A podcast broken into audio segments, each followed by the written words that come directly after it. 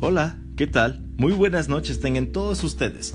Bienvenidos a Human Radio. El día de hoy, martes 13 de febrero del 2018. Uy, sí, martes 13 de febrero. Día de mala suerte, si eres supersticioso. Si no, y eres como yo, tuviste un día cualquiera, un día común y corriente, y no, no ocurrió absolutamente nada relacionado con la mala suerte.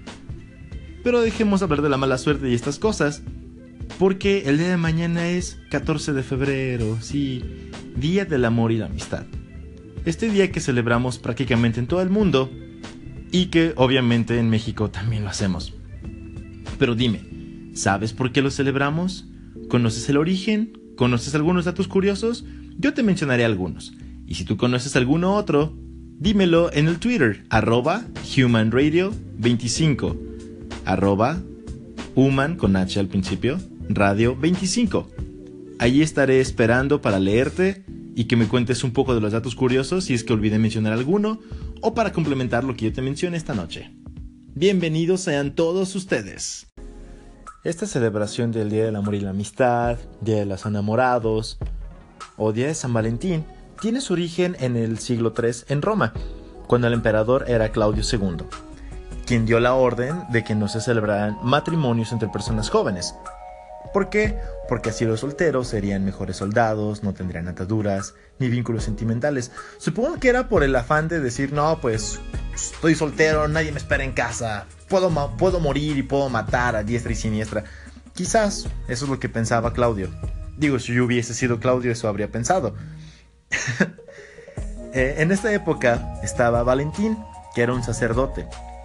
A Valentín no le agradó esta idea. Así es que sin el permiso de Claudio, comenzó a casar en secreto a las personas, a, los, a las parejas jóvenes.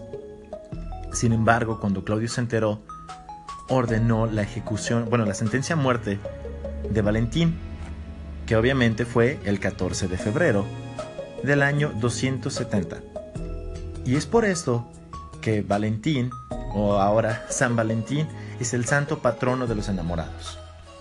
Supongo que aquí está una muy buena analogía una muy buena referencia de que pues por amor se puede hacer todo, ¿no? Por amor puedes romper la ley, por amor puedes perder la vida, no importa, tú puedes hacer lo que sea por amor, ¿no creen?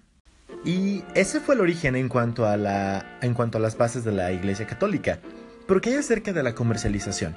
Bueno, los primeros datos que se tienen acerca de la comercialización de esta fecha datan de mediados de la década de 1840. Así es, la precursora de todo esto, de todo este gran negocio, que ahora es el 14 de febrero, fue la, norteamericana Esther A. Holland. Ella vendía tarjetas y dibujitos con motivo de enamorados en la librería que dirigía su papá. Y estas tarjetas y dibujitos se podían adquirir por centavos. Hoy en día no puedes comprar nada por centavos, pero creo que algo de lo más barato es comprar una tarjeta. Pero qué mejor que comprar una tarjeta sería regalar una tarjeta que tú hayas hecho.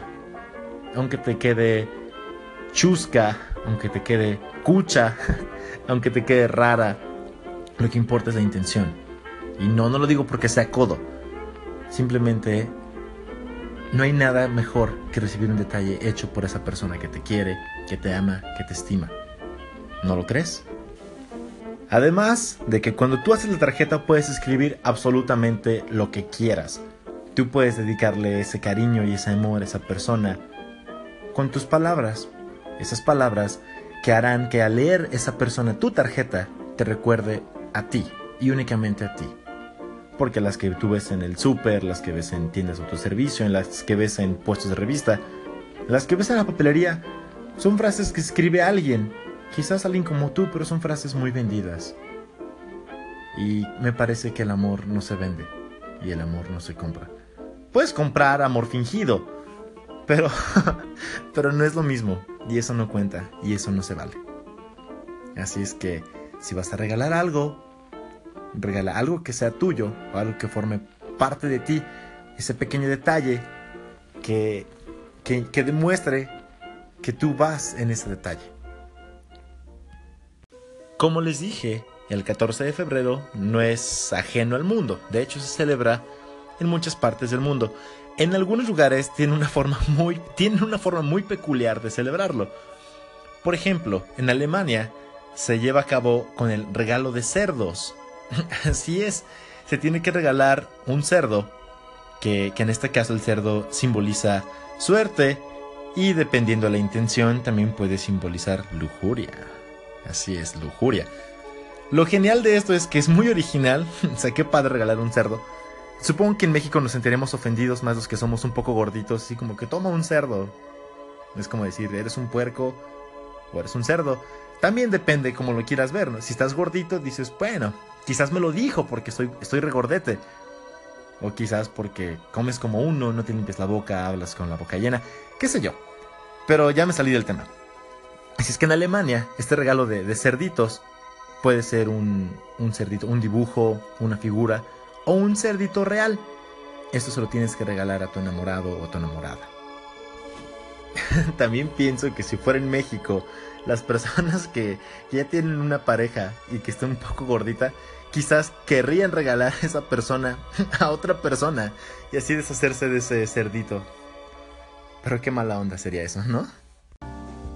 Así como en Alemania se regalan cerditos, en el resto del mundo se regalan cosas más normales, como lo son las flores. Pero en este caso, en, el Perú, se regalan orquídeas, porque forman parte de la flora natural del país. Otro país en el que se regalan flores es en Taiwán. Pero aquí en Taiwán la flor que se regala o que se acostumbra a obsequiar son rosas. Pero las rosas tienen un significado especial de acuerdo al número que tú regales. Si tú regalas una rosa, significa que tú eres mi único amor. Bueno, esa persona es tu único amor.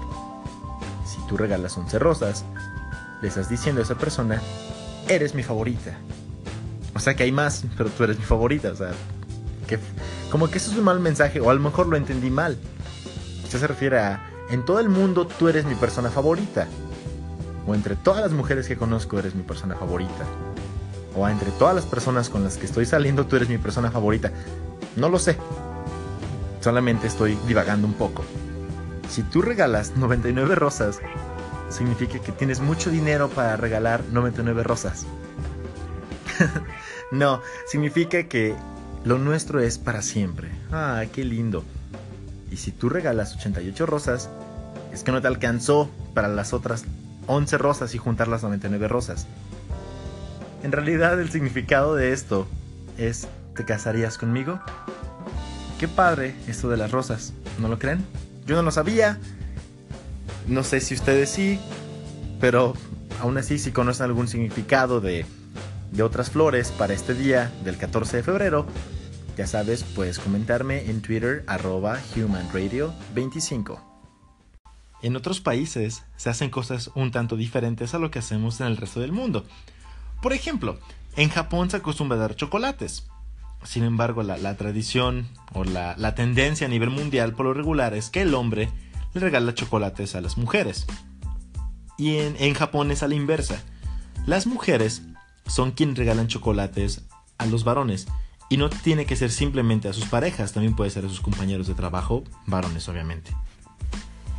En, Dinamarca y Noruega se acostumbra a regalar Geikebref o Geikebref no, no estoy seguro cuál sea la pronunciación correcta. Que son simplemente, bueno, no simplemente, son poemas con rimas divertidas que los hombres envían a las mujeres. Esto se hace de forma anónima. Sin embargo, el remitente no se puede, no se puede mencionar, obviamente, ya les dije que es anónimo.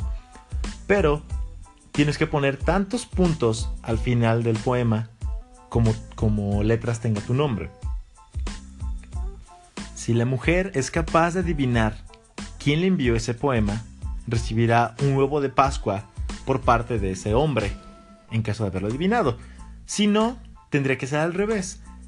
Ella tendría que regalarle un huevo de Pascua a ese hombre en dicho año. Esto podría ser contraproducente, ¿no creen? Puede que tengas una pareja, bueno, no una pareja, que conozcas a alguien y quizás estés interesado en esa persona. Y por X razón, esa persona te haya dado vamos, eh, un mensaje erróneo.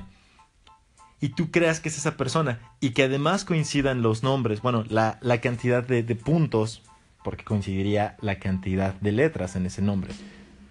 Eso sería una gran contrariedad. Porque imagina ahora que esa persona, esas, esas dos personas sean amigos. Uf, sería horrible, le romperías el, el corazón de inmediato a esa otra persona. ¿No lo crees? Si esto te llega a suceder y crash rompen tu corazón, no te preocupes, puedes irte a Estonia y celebrar el 14 de febrero el Ista Ivon Teiva, que en este caso nada más celebran la amistad. No hay nada de amor, así es que si tienes el corazón roto, ¿qué esperas? Vete a Estonia y no sufras más, celebra la amistad. Supongo que tienes amigos y si no tienes amigos, lo siento, no tienes nada que celebrar. Bueno, sí, de hecho sí, puedes celebrar el amor propio. Eso es más importante que muchas cosas más. Por otra parte, si ya tienes esa pareja especial que amas, que adoras y esa persona te ama y te adora, den el siguiente paso, pero no en cualquier lugar, sino en Nueva York, en el Empire State Building. ¿Por qué? Porque solamente el 14 de febrero de cada año se les da la oportunidad a 10 parejas de contraer nupcias en el mirador del piso 86. Solamente este día se le que está permitido contraer nupcias en este lugar. Eso es lo que hace tan especial. Tan especial que tu nombre saldría en el periódico. Así podrías ocupar el periódico para otra cosa más allá de, envolver tu fruta para que madure rápido. Podrías recortar eso, ese pequeño pedacito de periódico en el que aparece tu nombre y dice que te casaste en ese lugar. ¿No lo crees? Eso sería muy chévere, muy cool. Con esto terminamos la información acerca del Día de San Valentín. Espero que te haya gustado. Coméntame algo, dime qué te pareció este programa de esta noche en arroba Human Radio. Ese es el Twitter de Human Radio, de aquí de nosotros, de esta estación. Ahora vamos a lo rico, a lo bonito, a lo triste. Vamos a la música. En ocasiones, cuando se está enamorado, nos, generamos un mar de preguntas en la cabeza sobre esa persona. ¿Qué le gusta? ¿Qué no le gusta? ¿Qué me vio? ¿Qué le vi? Pero una pregunta muy recurrente es, ¿es mi amor lo suficiente para esa persona? Así que a continuación escucharás Is My Love Enough? The White Lies. Ahora vamos con una canción un poquito más melosa de Daniel Bedingfield y se llama If You're Not the One. En ocasiones, cuando tenemos a nuestras parejas, tenemos discusiones que podrán terminar muy rápidamente. Si tan solo decir lo siento fuera tan fácil. Pero la verdad es que todos somos un poco orgullosos y decir lo siento resulta muy difícil. A continuación escucharás a Elton John con Sorry seems to be the hardest word. En ocasiones hacemos cosas mal y terminamos alejando a esa persona, aunque resulta un poco enfermizo. También para nosotros esa persona es un poco dañina y nosotros somos dañinos para esa persona, pero no quieres o no queremos que esa persona se vaya. Por eso escucha ahora a Love Fool con The Cardigans. Cuando tienes a esa persona especial, la ves como todo y, y esa persona es obviamente todo para ti y no encuentras halagos que puedan cumplir con la belleza que tú ves en esa persona o con lo único de, ese ser del cual amas y te encanta. Con esta canción me despido. Ojos color sol, de calle 13. Y ahora sí, hasta la próxima. Nos vemos, bueno, nos escuchamos, me escuchan. Disfruten el Día del Amor y la Amistad con los seres queridos, con sus seres queridos, con sus seres amados.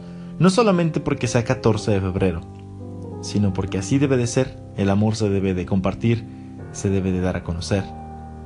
No lo limites, simplemente disfrútalo, vívelo, gózalo y compártelo. Hasta luego, no olvides seguirme en Twitter arroba humanradio25.